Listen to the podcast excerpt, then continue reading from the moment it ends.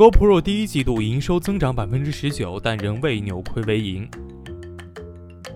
新浪科技讯，北京时间四月二十八日早间消息，美国运动相机制造商 GoPro 第一季度的营收增长超出预期。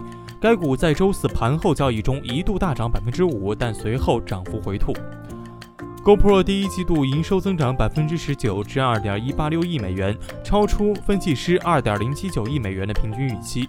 该公司约有三分之二的营收来自美国之外。Hero 五相机在中国和欧洲等地尤其受到欢迎。GoPro 还指出，其 Camera 消费无人机开局强劲。